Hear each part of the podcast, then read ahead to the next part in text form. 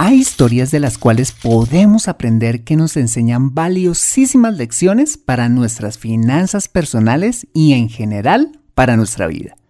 Acompáñame en este episodio y reflexionemos con ella juntos. Despegamos.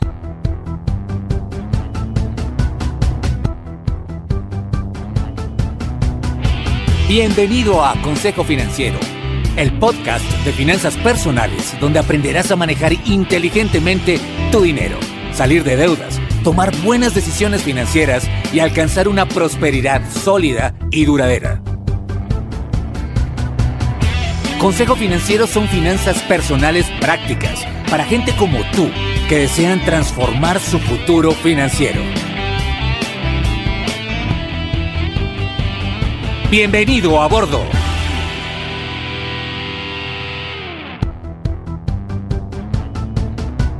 Hola, ¿qué tal? Soy Fernando Fernández y quiero darte la bienvenida a un nuevo e inspirador episodio de Consejo Financiero, tu podcast, tu programa de finanzas personales en el que aprenderás a manejar inteligentemente tu dinero, a salir de deudas, a tomar buenas decisiones financieras y los principios para alcanzar una prosperidad sólida y duradera. Como bien lo sabes, tener educación financiera no es algo exclusivo para los gurús en finanzas. No todo lo contrario, es algo que hoy está a tu alcance y que te ayudará a lograr tus objetivos de vida. Si eres maquinista en un parque de diversiones, equitador, barista, representante de artistas o cualquiera que sea tu profesión, tarde o temprano necesitarás saber administrar correctamente tu dinero. En Consejo Financiero aprenderás de manera práctica lo que necesitas para ser un sensei de tus finanzas personales. Y como siempre te quiero invitar a visitar www.consejofinanciero.com donde podrás encontrar este y muchos más contenidos de finanzas personales que estoy seguro van a ser de utilidad para tu vida financiera. Asimismo, te recuerdo que puedes encontrarme en facebook.com como Consejo Financiero Podcast, en LinkedIn como Fernando Fernández Gutiérrez, en Twitter como arroba Consejo Acertado y ahora en Instagram como Consejo Financiero. Y antes de empezar quisiera pedirte un pequeño pero valiosísimo favor si escuchas este episodio desde un iPhone o un iPad y es dejarme tu valiosa opinión acerca del programa. Esto lo puedes hacer al entrar a Consejo Financiero a través de la aplicación podcast de tu dispositivo y bajar hasta calificaciones y reseñas. Y dejarme tu opinión dando clic en escribir reseña. Esto me ayudará un montón para posicionar aún más el programa y de esta manera poder llegar a muchas más personas. Como siempre y por adelantado, mil gracias por tu ayuda. Bueno, y ahora sí, empecemos con el episodio de hoy. Bienvenidos a bordo. Esta semana mi esposa vio una escena que le conmovió. Resulta que había un grupo de universitarios compartiendo con alegría en una esquina del barrio en el que vivimos. Cuando dando la vuelta a dicha esquina apareció un humilde joven de la misma edad pero tirando de una atestada carreta de reciclaje. de esas carretas que la gente de muy escasos recursos usa para recoger cartones y todo tipo de materiales que la gente deja tirados en la calle. Cuando el chico de la carreta vio al animado grupo conversando y riendo, dice mi esposa que se quedó mirándolos, viendo detenidamente sus ropas, sus zapatos, pero esbozando una sonrisa, como de aquellas personas que se divierten cuando un grupo cercano contagia su alegría. Arriesgándome un poquito a tratar de deducir qué pasaba por la mente de este chico, Creo que se alegraba genuinamente por ellos, anhelando quizás haber tenido la oportunidad de estudiar en lugar de tener que trabajar de sol a sol a su edad, de poder vestir bien, de oler rico, de tener la posibilidad de divertirse y tener amigos también, o quizás deseando algún día tener una vida como la de ellos. Esta es la realidad de nuestros países, un matiz de desigualdades, con gente que nació con mayores oportunidades como este grupo de muchachos y otros con muchas menos oportunidades como el chico de la carreta. Pero al fin y al cabo, tanto unos como otros, todos nacimos con oportunidades. Si tratáramos de visualizar el futuro y nos pusiéramos a pensar dónde estarán esos jóvenes universitarios y dónde el chico de la carreta en 10 años, honestamente, ¿qué pensarías tú? Quizás lo que puedas estar pensando es que el grupo de universitarios en el futuro se convertirán en brillantes ejecutivos de compañías multinacionales o quizás empresarios de innovadoras empresas de Internet como las que están hoy tan de moda, mientras que nuestro protagonista seguramente seguirá en las calles, si no es que simplemente ya no esté, debido a la dureza que se vive en las calles de nuestros países. Y quizás puedas estar pensando eso porque claramente una persona que tenga el chance de pasar por una universidad tiene más oportunidades en la vida que una persona que recicla cartón en las calles. Y matemáticamente esto puede llegar a ser cierto, pero considero que el juego de la vida no se gana necesariamente por tener más oportunidades, sino cómo se juega con las oportunidades que tenemos. Un ejemplo de esta metáfora lo podemos ver en la mayoría de juegos de mesa. sí, en los juegos de mesa, en especial los que usan cartas o fichas de dominó, donde aleatoriamente cada jugador toma un número determinado de cartas o fichas y esto determina al comienzo del juego qué tan buen juego tiene cada participante. Para ganar una partida en cualquiera de estos juegos, no necesitas necesariamente arrancar con buenas cartas o fichas, Necesitas simplemente ser inteligente y administrar las pocas o muchas oportunidades que tienes. Por ejemplo, un buen jugador de cartas normalmente no necesita suerte, simplemente la habilidad de administrar las oportunidades o el juego que tiene. Esto quiere decir que no importa si no naciste en una familia con apellidos o dinero, o si no tuviste las oportunidades que otros sí tuvieron para jugar con éxito el juego de la vida. ¿Me hago entender? Esto significa que en 10 años quizás el chico de la carreta pueda llegar a ser un gran empresario del reciclaje, no sabemos, mientras que los muchachos universitarios podrían terminar o no la carrera y lo máximo que podrían llegar a alcanzar en el futuro sería un aburrido trabajo de 8 a 5 y muchas deudas por pagar.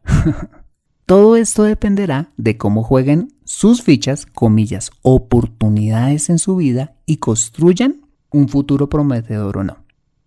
Un ejemplo que ilustra ese escenario se ha representado en las telenovelas y en algunas películas. Te cuento que de adolescente me encantaba ver telenovelas, pues las de antes, sin ofender, eran en mi opinión mucho mejores que las de ahora. Bueno, pues resulta que en la década de los 90 en mi país se escribieron y transmitieron dos éxitos sin precedentes en la televisión de Latinoamérica. Café con aroma de mujer y Betty la Fea.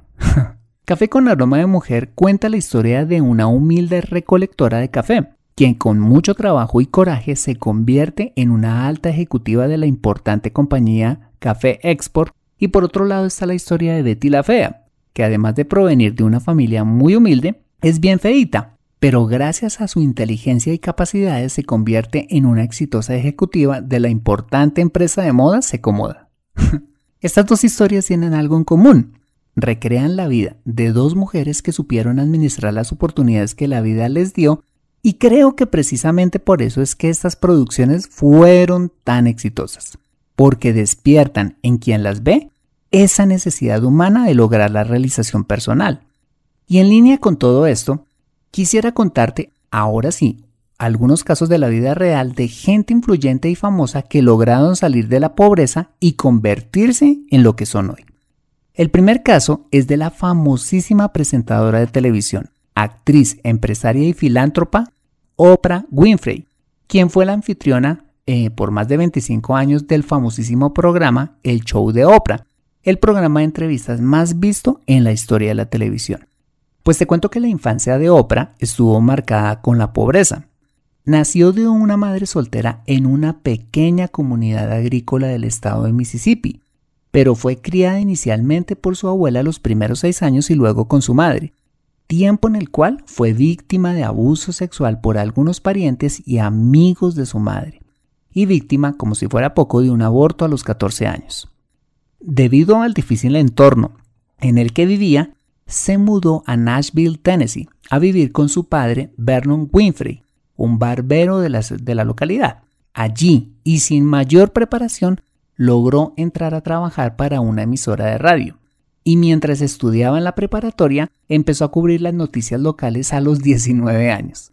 Su talento natural, pero sobre todo sus ganas y su entrega espontánea, la catapultó al programa de entrevistas diurno y de ahí a la televisión y los medios nacionales e internacionales, convirtiéndose con los años en la persona famosa de la que conocemos hoy.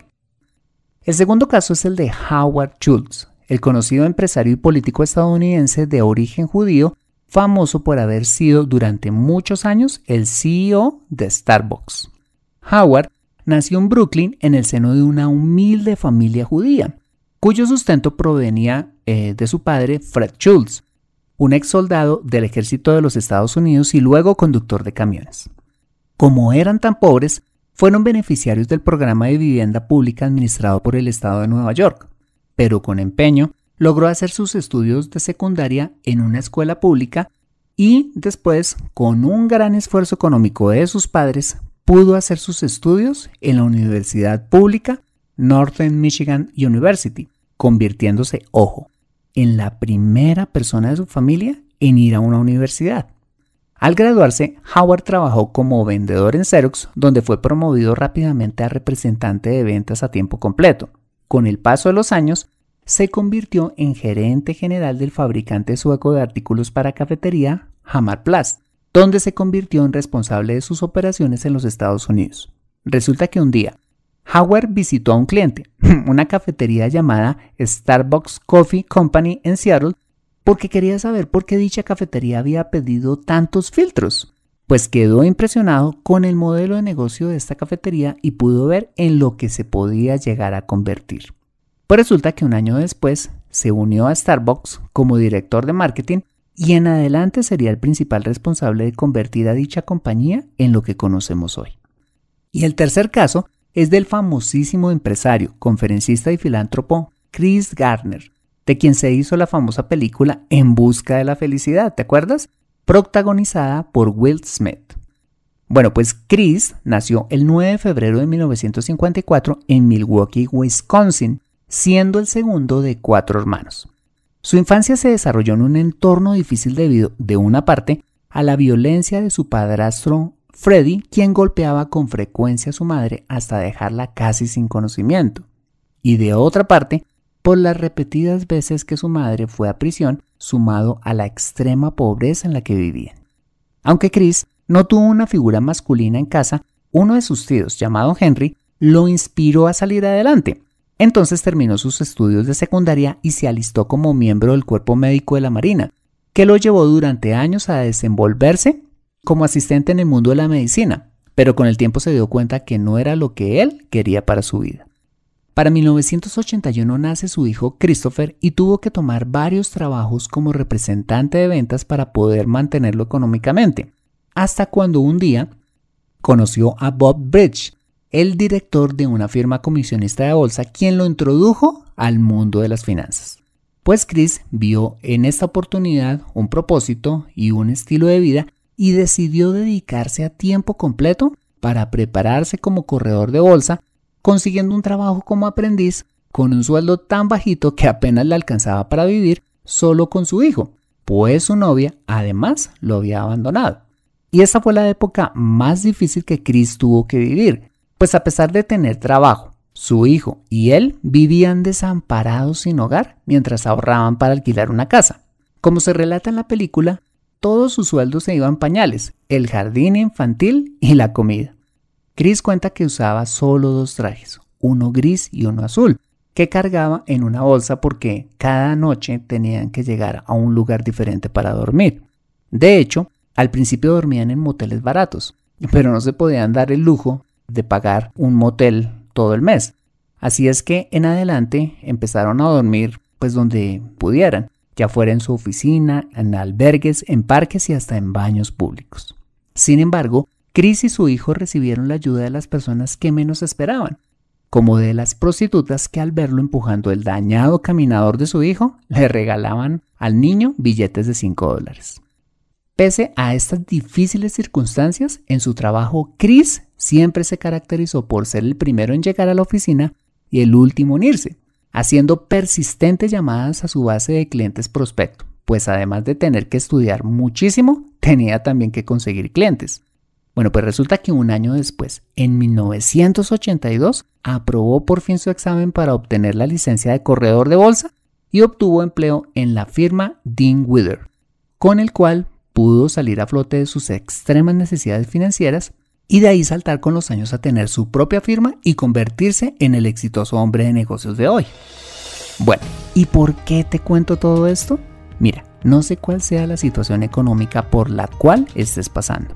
Quizás naciste en una familia humilde. Quizás tuviste que heredar la ropa de tus hermanos y tuviste que jugar con el mismo juguete por años. O de pronto ni eso, porque tuviste que trabajar desde niño. Quizás en tu alacena no hubo más que arroz y frijoles para comer. Quizás creciste y hoy tienes un trabajo modesto porque no pudiste estudiar e ir a la universidad. Quizás seas una madre soltera y te sientas impotente porque no le puedes dar a tus hijos lo que otros sí pueden y tienes que explicarles cada vez por qué otros niños pueden tener lo que ellos no. O quizás de una forma u otra estés viviendo una situación de marginalidad como la de nuestro protagonista, el chico de la carreta. Si es así, este episodio fue para ti. Y quiero finalizar diciéndote que hay esperanza. Si la hija de una madre soltera de bajísimos recursos pudo, si un inmigrante judío miembro de una humilde familia pudo, si un hombre con un padrastro violento pudo, si miles de héroes anónimos que no salen en los medios y que quizás hasta tú mismo llegues a conocer pudieron, ¿por qué no habrías de lograrlo tú también? ¿Y cuál podríamos decir que fue el secreto de Oprah, Howard, Chris y otras muchas más personas que han logrado salir de la pobreza? Simple que aprovecharon las pocas pero valiosísimas oportunidades que Dios puso en sus manos. Salud para trabajar, talentos para usar, intelecto y ganas de prepararse y fe para cambiar el rumbo de su vida. ¿Que será fácil? No. ¿Que tendrás que esforzarte mucho más que otros? Sí. Que si quieres prepararte tendrás que trabajar de día, estudiar de noche y como si fuera poco llegar a casa atender a tu familia y en muchos casos ser papá y mamá porque tus hijos solo dependen de ti? Sí. ¿Que para ello deberás madrugar cuando aún es de noche y ser el último en irte a la cama? Sí, definitivamente sí. Y quizás te preguntes muchas veces por qué te tocó vivir la vida que tienes. Porque otros nacieron con todo y tú no. Y la respuesta a esa pregunta es que no sé. Pero lo que sí sé es que salir de la pobreza es una decisión. Y como creyente estoy convencido de que Dios nos ha equipado con todo lo necesario para salir adelante. Puedes vivir lamentándote toda tu vida o puedes levantarte y hacer que las cosas pasen. ¿Y sabes qué? No hay nada más satisfactorio y nada que nos llene más que cuando empezamos a tener fruto de lo que tanto trabajo nos ha costado.